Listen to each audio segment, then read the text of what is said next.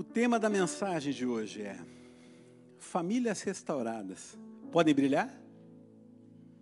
Abra, por favor, a sua Bíblia. No primeiro livro de Samuel. Obrigado, pastor. Primeiro livro de Samuel, capítulo 30. Nós vamos ver, ler do verso 1 ao verso 8.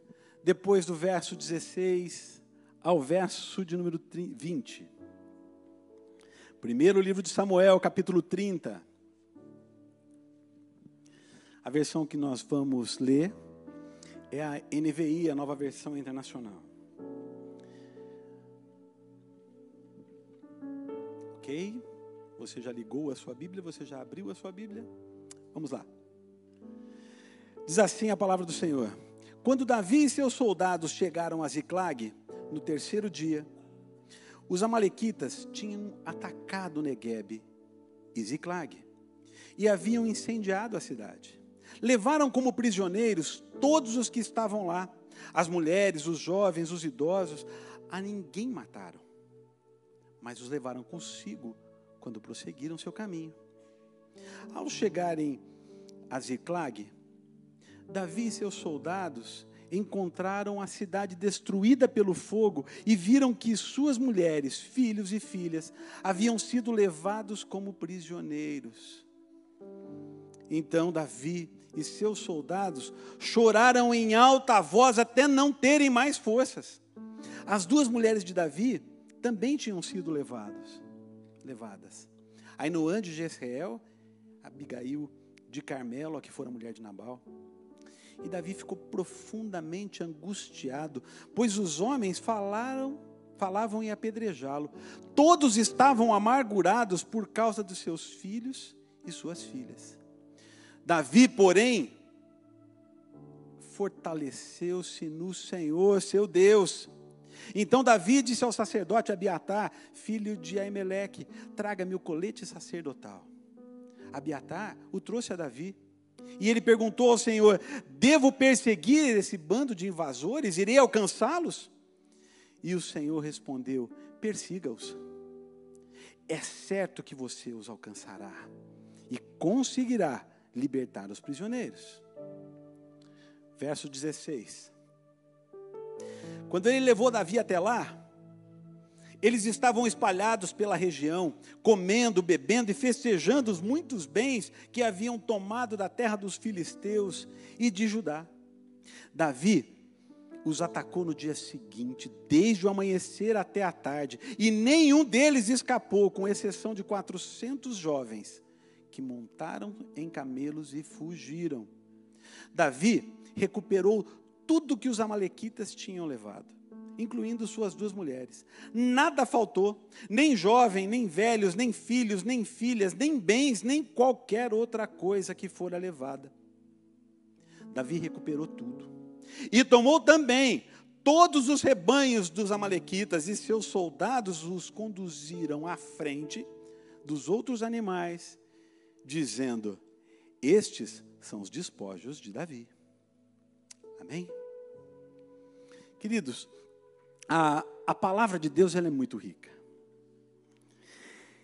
Essa história, ela começa, na verdade, no capítulo anterior, quando Davi é livrado de ter que lutar com os filisteus contra Israel. Você vai lembrar, ele estava fugindo de Saul. A gente não vai precisar é, tocar nesse assunto de novo, a gente tem falado bastante a respeito desse texto. Então ele volta para Ziclag, que foi a cidade que Aquis lhe tinha dado para que ele fizesse ali o seu quartel-general. Quando ele chegou, ele encontrou uma cidade fantasma. Foi quando ele descobriu que os amalequitas haviam levado, atacado né, a cidade, aproveitando que seu principal exército estava fora, então a cidade estava desguarnecida.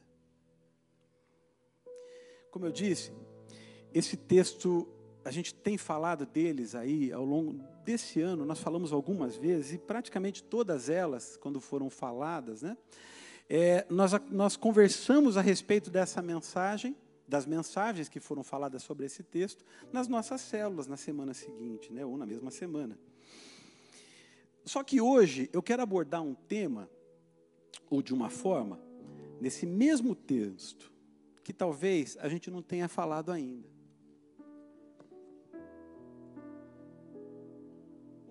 Nós vamos falar a respeito da família.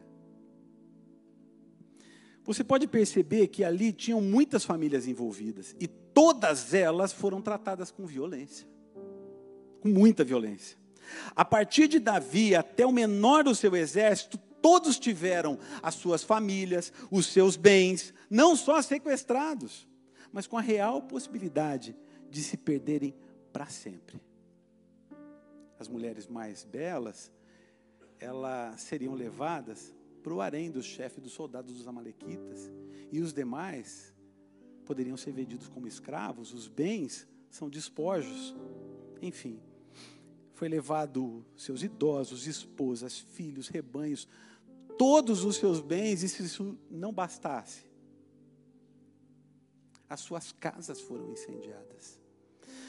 Os testemunhos que a gente ouviu agora, é, a gente colocou antes da mensagem de uma maneira proposital. Sabe por quê? Para que a gente possa ter certeza da verdade que contém a palavra, que uma vez aplicada, ela traz transformação nas nossas vidas. Não adianta eu conhecer a palavra, eu posso saber livros de cor a respeito do que ele fala, se eu não aplicar, se eu não viver, se eu não decidir dar o passo de viver aquilo que eu conheço, de nada vai adiantar.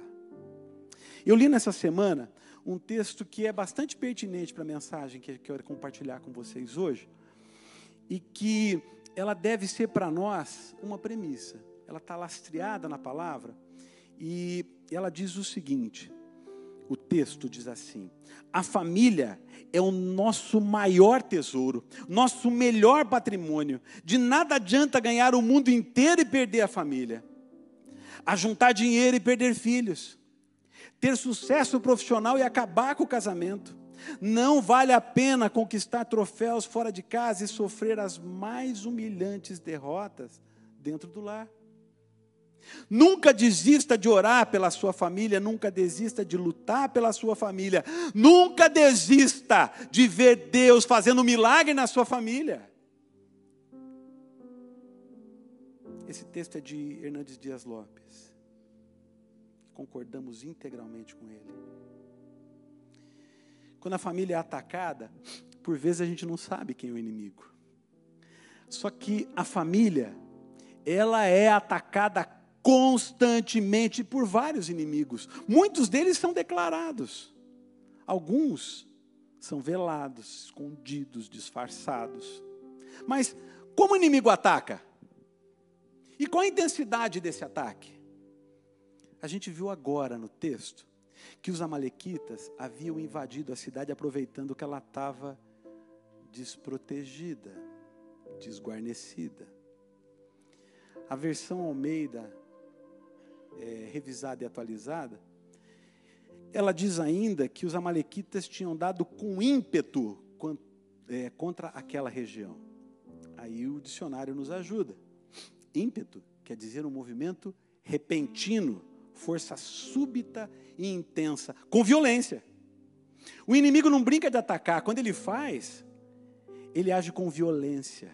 E o seu objetivo é destruir, não é só machucar.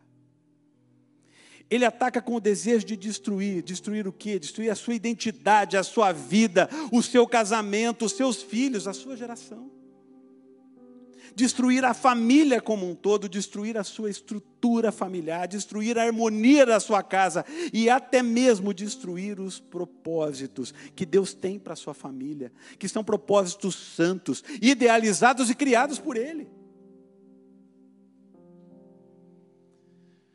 Ele ataca com armas visíveis até.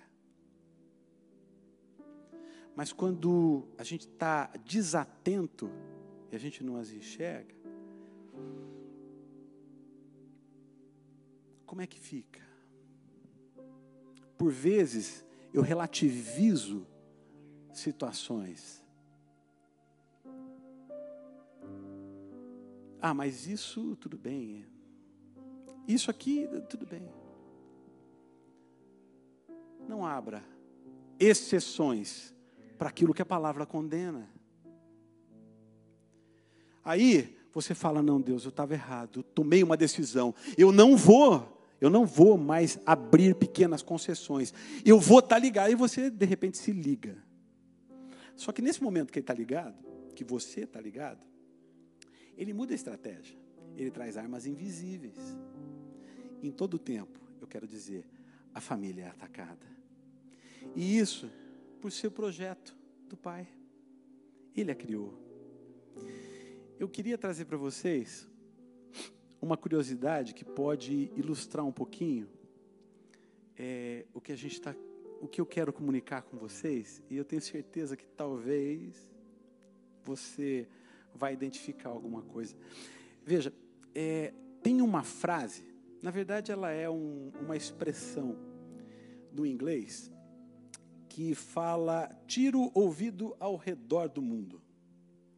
É uma expressão que é utilizada para se referir a eventos extraordinários. Ela foi criada no final do século XVII. Conta-se que essa expressão nasceu de uma batalha entre o exército americano e o exército britânico. Segundo dizem, os ingleses vinham mar marchando na estrada entre Lexington e Concord que fica no estado de Kentucky, mais a leste nos Estados Unidos. E os colonizadores, nós estamos falando do século 17, né? E os colonizadores americanos saíram para enfrentá-los. O os exércitos, é uma cena que a gente pode ver, quem já assistiu esses filmes de guerra e tal, os exércitos então estavam alinhados frontalmente. E os generais de ambos os exércitos foram ao centro, discutindo e negociando entre si. Então, está aquela tensão da batalha armada, exército para cá, exército para lá, vão os generais conversar. A gente acredita que é para tentar evitar a batalha, tentar chegar num acordo, enfim. O detalhe é que a conversa foi longa. E sem que ninguém soubesse, em meio, de, em meio a algumas moitas por trás de um muro, estava um traficante de arma.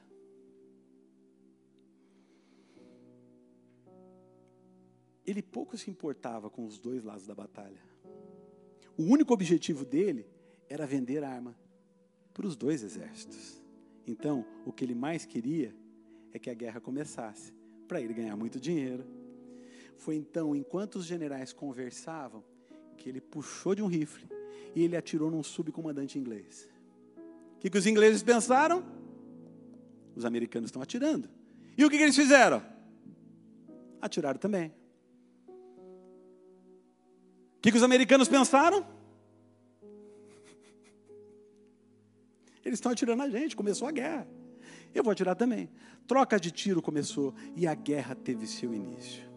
O detalhe mais importante para a gente observar aqui é que o primeiro tiro dessa guerra não foi disparado por nenhum dos dois lados. Esse tiro partiu do interesse de um traficante, cujo único objetivo era iniciar essa, aquela, aquela guerra. Esse é um dos textos que a gente viu no Aliança. Só que o texto a ser aplicado na minha e na tua vida, quando a gente vê essa história, é de Efésios 6, versos 11 e 12. Efésios 6, versos 11 e 12 diz assim: Vistam toda a armadura de Deus para poderem ficar firmes contra as ciladas do diabo, pois a nossa luta, como é que é? Não é contra a carne, não é contra pessoas, mas contra poderes e autoridades, contra os dominadores desse mundo de treva, contra as forças espirituais nas regiões celestiais. Queridos, qualquer semelhança com aquela comunhão intensa que pode acontecer um pouquinho antes de você sair para ir para a igreja, não é mera coincidência.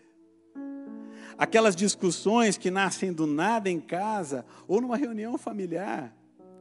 Então, nesse exemplo também. Sabe aqueles mal entendidos, onde eu falo uma coisa, ela entende outra? Um fala uma coisa, outro entende outra, o outro fala um, esse entende outro. Uma discussão nasce. algum tempo depois, os dois estão feridos. Sabe qual o detalhe? Não vão lembrar como é que começou. Quem já desceu a casa do oleiro sabe o que eu estou falando. É preciso estar atento às ciladas do inimigo, que tenha certeza absoluta, querido. Ei, presta atenção. O teu inimigo não é essa pessoa que está do teu lado ou está na tua frente quando você está discutindo. O teu inimigo está escondido no arbusto dando tiro que você não sabe. E ele veio acertar o teu coração, veio acertar a tua mente com aquela palavra que ele sabe que te machuca. Só que ela, sem saber, ela só escutou, só escutou o sopro da palavra. E no calor da emoção foi ela que saiu. Mas ela só falou. Porque sabia que ia mexer.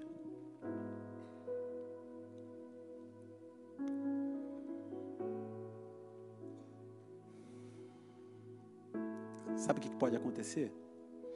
Quando essa discussão fica pior, a tendência é que a gente traga à frente a nossa cultura. A gente vive hoje a cultura do descartável. E ela deve ser afastada da nossa família. Deus tem um plano, tem um propósito para a família, para que as coisas permaneçam, sejam duradouras, elas sejam eternas, na verdade. A pergunta é: qual o segredo para um casamento duradouro? Pessoal do multimídia, projeta para mim, por favor. Obrigado. Tem uma imagem que eu, que eu extraí na internet, redes sociais, enfim. Essa é uma foto de um casal bem idoso eles estão juntinhos e carinhosamente comemorando bodas de diamante. 60 anos de casado. Aí foi perguntado para eles assim: qual o segredo para um relacionamento tão longevo? Como vocês podem, né, é, estar juntos até hoje e com esse nível de relacionamento? A resposta foi: nós somos de um tempo em que quando algo se quebrava, a gente consertava, não jogava fora. Se você olhar para trás, como faziam seus pais, os seus avós, você vai ver que eles pegavam aqueles pregos enferrujados, tortos, eles pegavam um martelo, eles não jogavam fora, desentortava, guardava, e daqui a pouquinho você ia ver eles usando de novo. Só que hoje, gente, não é bem assim.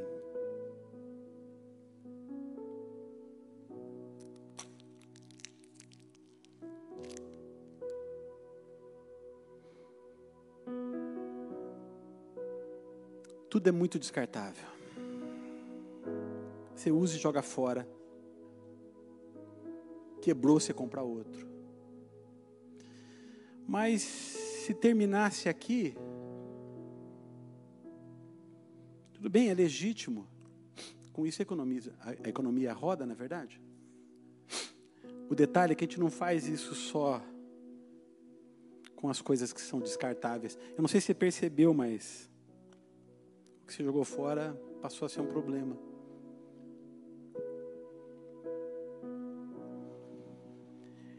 Dentro da visão de Deus para o casamento, as coisas não deveriam ser como a nossa sociedade faz. As pessoas são feitas assim. Os relacionamentos são feitos assim. Muito recentemente, alguém disse que entrevistando um casal que tinha acabado de ficar noivo, queria passar por um curso de noivos, Eles vieram se aconselhar, pedir esses aconselhamentos. E o pastor que os atendeu falou assim: E se não der certo, vocês vão fazer o quê? Ah, pastor, se não der certo, gente vai buscar outro relacionamento. Fazer o quê? Vai cada um para o seu lado. Não deu certo. O pastor falou o seguinte: muito bem, vocês não estão prontos para casar. Eu não vou casar vocês e não vou dar o curso de noivo para vocês. Se você entender qual o princípio da aliança, a tua resposta não vai ser essa.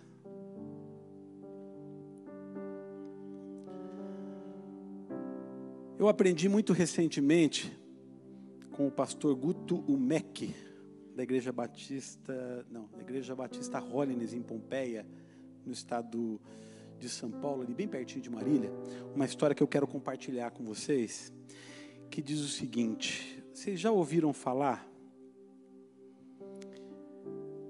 dessa arte chamada kintsugi? Isso vem da cultura japonesa. A ilustração é a seguinte: conta uma lenda que no século XV, um dos senhores feudais quebrou uma xícara de chá chinesa, muito preciosa, pela qual ele tinha uma estima além do comum.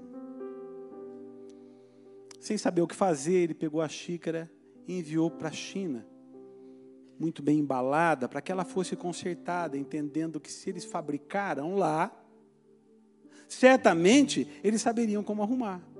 Quando a peça retornou arrumada, ansioso foi lá, abriu a caixa, o que, que ele encontrou? Uma coisa horrenda, cheia de remendo e grampo. Ele chamou seus melhores artesãos. Eu não posso perder isso. É muito precioso essa xícara para mim, não só por ser cara, ela tem um valor para mim diferente.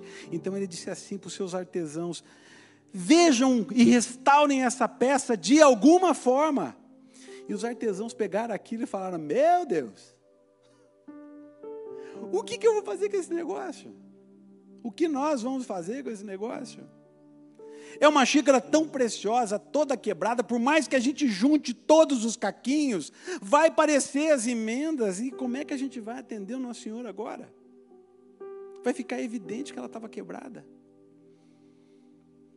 Só que quando você luta para buscar uma restauração, você encontra a resposta.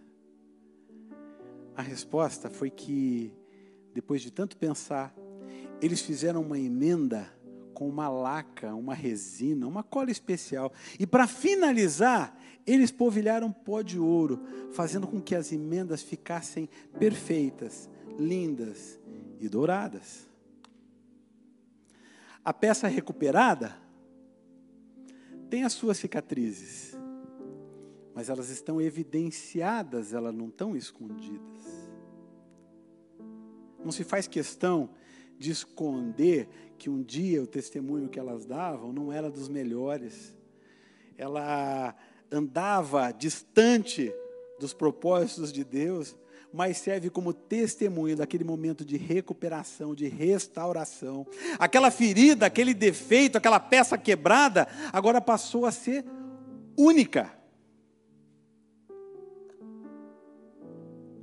As suas marcas agora fazem parte da sua história. Essas marcas trazem agora uma beleza única para a peça que passou a ser ainda mais preciosa. Você sabe qual o paralelo que eu traço em relação a isso? É como Deus faz com a gente. É completamente diferente da cultura do descartável.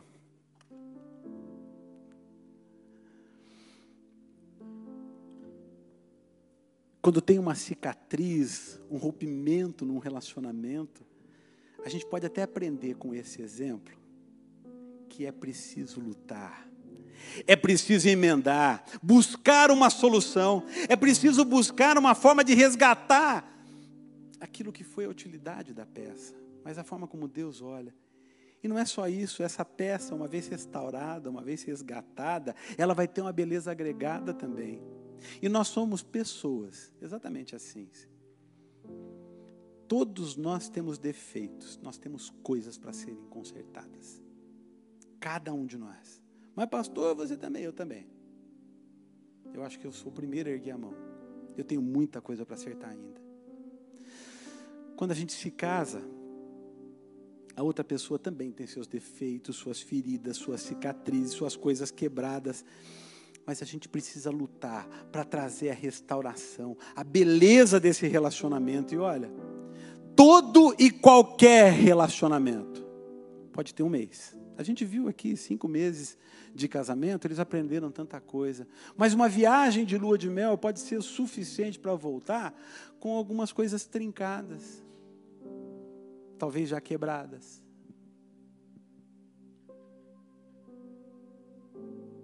O detalhe é que diante de Deus,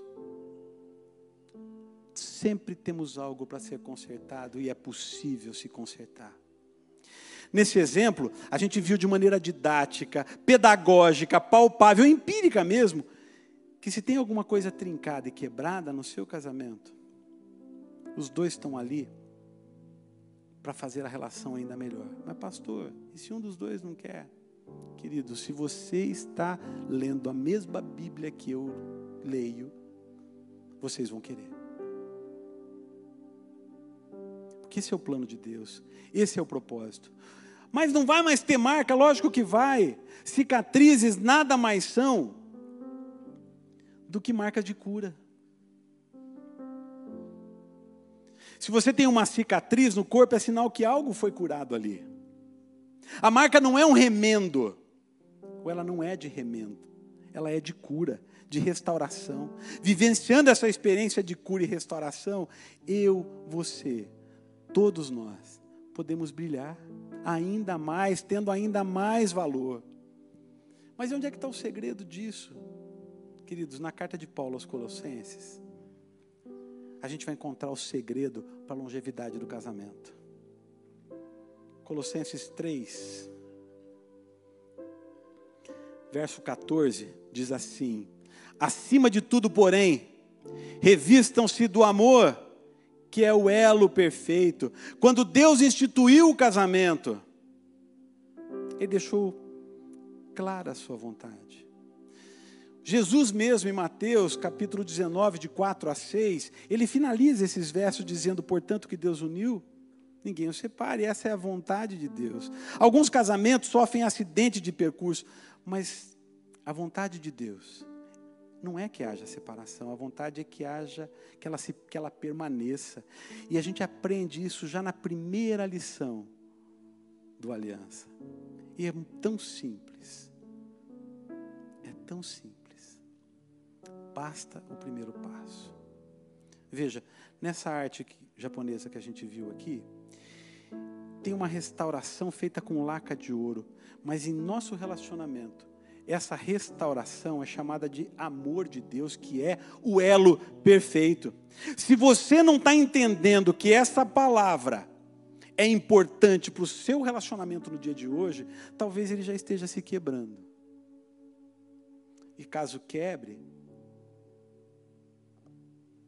pode até permanecer quebrado.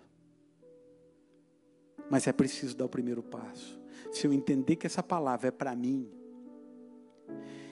e enxergar a existência do elo perfeito, então a gente vai ter a segurança em Deus que o casamento vai ser para toda a vida. Nós prometemos isso nos nossos votos, lembra? Até que a morte nos separe. O elo perfeito é o amor de Deus. E Ele colocou isso num projeto que é perfeito. E a Sua palavra que é o nosso manual de fé e prática, ele diz isso de forma enfática. Então, queridos, eu tenho algo para te dizer. Conserte, restaure o que se quebrou. Mas e qual a laca que você vai usar? Você vai usar a laca que é o elo perfeito, você vai usar o amor de Deus. Ele vai ficar, ele vai ficar ainda mais bonito do que uma peça de porcelana caríssima que tenha sido restaurada por essa arte que a gente aprendeu a ver agora. Mas eu não tenho força para fazer isso. Se você é muito parecido comigo, você não vai ter mesmo. Aí a gente aprende com um teólogo muito conhecido, uma frase que eu vou repeti-la muitas vezes. A frase diz o seguinte: a distância entre um problema e a solução é a distância entre o joelho e o chão. Eu vou dizer mais uma vez: a distância entre o problema e a solução é a distância entre o joelho e o chão. Eu comecei eu comecei essa mensagem fazendo uma pergunta. Famílias restauradas podem brilhar?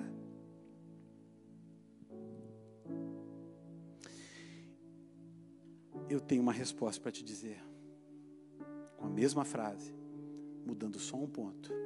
Famílias restauradas podem brilhar.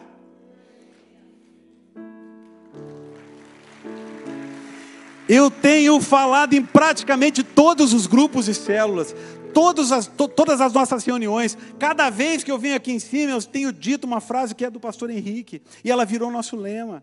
Não existe casamento tão ruim que Deus não possa restaurar, e nem tão bom que Deus não possa melhorar. Fique em pé, querido. Fecha teus olhos. Você quer que a sua família seja vista com a beleza de ser algo único, como essa arte que a gente aprendeu agora, só que essas emendas agora vão ser diferentes, elas vão ser feitas pela mão do artesão eterno. Você quer que o seu casamento, a sua família, que precisa de restauração, que só pode ser feita pelas mãos do supremo artesão. Você quer que ele estenda as mãos sobre ela? Dê o primeiro passo, saia do seu lugar, venha à frente. Venha à frente, não espere.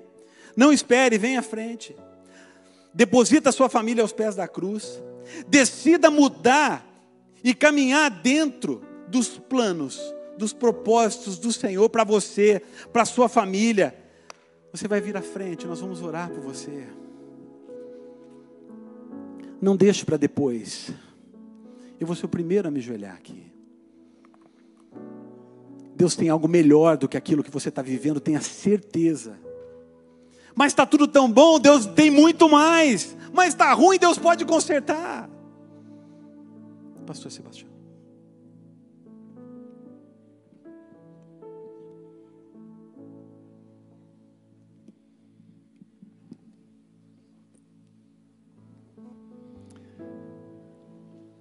Irmãos, diante dessa palavra tão esclarecedora, tão convincente, tão oportuna, eu corto o cabelo com o Pedro, Pedro da Terezinha. E ele veio aqui dar o testemunho. Muitas vezes, cortando o cabelo, o Pedro resmungava sobre a Terezinha. E outras vezes o Pedro assim, pastor, sobe lá, olha com a Terezinha. A Terezinha resmungava do Pedro. E aí foi cortar o cabelo agora, o Pedro falou assim, pastor, eu descobri que o problema estava do lado de cá. O problema não estava na Terezinha. E a Terezinha descobriu que o problema estava no Pedro, estava nela. O segredo não é descobrir quem é o culpado do, da nossa dor. O segredo é descobrir quem tem a resposta para a nossa dor. E a resposta pode estar em Cristo, mas a resposta pode estar numa atitude. Numa atitude de pedir perdão numa atitude de liberar perdão. Eu ainda quero insistir: se há alguém aqui que está deixando de viver sonhos de Deus, porque está resistindo perdoar alguém que feriu, deixe seu lugar, venha, coloque-se diante do Senhor, perdoe, libere perdão, peça perdão, porque o perdão é terapêutico, ele cura aquele que decidiu perdoar. Alguém nesta manhã, você que está em casa, talvez você esteja com o seu coração ferido, magoado, é hora de você conquistar tantos sonhos através de uma atitude. Eu escolho perdoar. Alguém aqui gostaria de vir? Pode vir, em nome de Jesus. Senhor, nós queremos orar por essas pessoas queridas que estão aqui à frente. E se nós pudéssemos ver através de uma escrita o que está causando dores e sofrimentos, talvez nós julgássemos coisas tão pequenas, porque coisas tão pequenas podem produzir tanto sofrimento. Senhor, nós vamos entender que as coisas pequenas de hoje, elas se tornam grandes coisas amanhã, e elas precisam ser vencidas hoje, enquanto estão pequenas. Nós também queremos, Pai, profetizar um espírito de ousadia sobre esses casais, um espírito de fé, uma unção especial de amor. Senhor, a resistência que a palavra dura produziu, eu profetizo agora que o Espírito Santo está quebrando agora. Aquela palavra dura foi dita, aquele sentimento de orgulho que foi construído, está sendo destronado agora no poder do nome de Jesus. E nós abençoamos os casais aqui na frente, mas também abençoamos os casais que estão aqui neste templo e aqueles que estão nos acompanhando agora pela internet e depois acompanharão essa palavra na internet.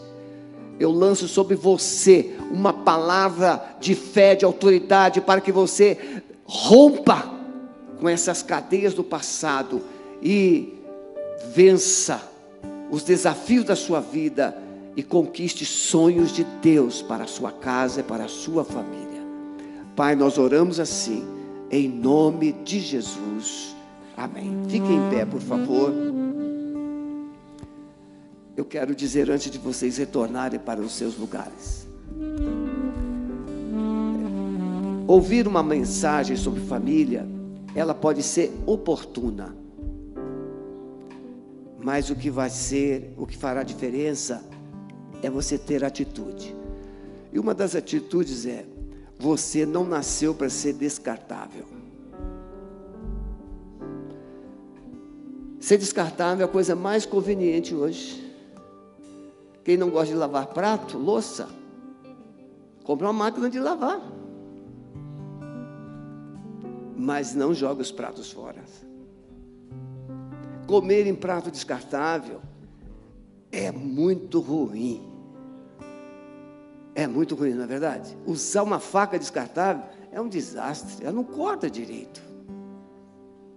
O copo descartável entorna. Que bom a gente usar um copo de cristal. Então olhe para o seu cônjuge e fale assim: você não é descartável você é cristal. E cristal a gente não joga fora. Cristal a gente lava, enxuga até brilhar de novo. Diga assim: você vai brilhar, você vai brilhar, você vai brilhar. E diga assim: eu já estou brilhando. Irmãos, são coisas simples, não é verdade? Mas não tem tudo a ver? Não tem? tem tudo a ver. Você vai brilhar. Mas às vezes a coisa que brilha primeiro são os nossos olhos, cheios de lágrimas. Já viu os olhos cheios de lágrimas que brilham? Eles brilham. E quando a gente vê, eu quero terminar, Marcelo, pedir permissão. Tem uma ilustração muito própria para esse momento. Conta-se que uma princesa descobriu que o hospital estava sendo interrompida a obra por falta de recursos. Então ela pegou todos os seus diamantes e vendeu e doou para reconstruir ou para terminar a obra do hospital. E o hospital era para idosos. E depois do hospital já povoado, ela se transvestiu de princesa para uma roupa de camponesa e foi visitar os pacientes no hospital. Chegando lá, conversa com um, conversa com o outro. E aí ela fazendo perguntas se faltava alguma coisa. E aí um vovozinho disse: Só falta uma coisa. Eu gostaria de saber quem é que doou os diamantes para que esse hospital fosse construído. E aquela princesa, disfarçada de camponesa, olhou para aquele vovozinho e disse: Vendo o brilho dos seus olhos, eu volto a ver o brilho dos meus diamantes. Custa caro, casamento custa caro, mas quando a gente decide pagar o preço, a gente vê o brilho do casamento no altar de novo, o brilho da lua de mel de novo. Eu estou casada há mais de 45 anos, mais de 41 anos. E eu brilho todas as vezes que eu olho para aquela menina, que eu a conheci quando ela tinha 15 anos. Não deixe o brilho dos seus olhos morrer. Amém? Pode voltar para o seu lugar. Eu quero é, retificar é, uma, uma pauta da Assembleia que foi é, esquecida. No dia 6 de novembro, nós teremos a Assembleia aqui para eleição do novo pastor e teremos uma Assembleia extraordinária também para três assuntos: emancipação do Jardim Guarani, a emancipação de Santa Felicidade, a consolidação da doação do patrimônio lá no Jardim Guarani, nossa igreja filha e também nós vamos apreciar uma possível compra da casa ali da esquina. Diga amém, pelo amor de Deus. E faça orações fortes até lá. Tá bom? Porque o que eles querem nós não temos. Mas quem sabe Deus muda o coração deles para aquilo que nós podemos pagar. Tá bom? Deus abençoe. Vamos adorar o Senhor encerrando o nosso culto. O Senhor te abençoe e te guarde. O Senhor faça resplandecer o seu rosto sobre ti e tenha misericórdia de ti. O Senhor sobre ti levante o seu rosto e te dê a paz. Amém. Você que está em casa, aqui nós encerramos a nossa transmissão. Nós esperamos você novamente no nosso culto das seis e meia, quando nós vamos receber as nossas mulheres voltando da casa do oleiro. Não perca, você que veio também, volte, traga um convidado. A festa vai ser muito bonita, eu garanto.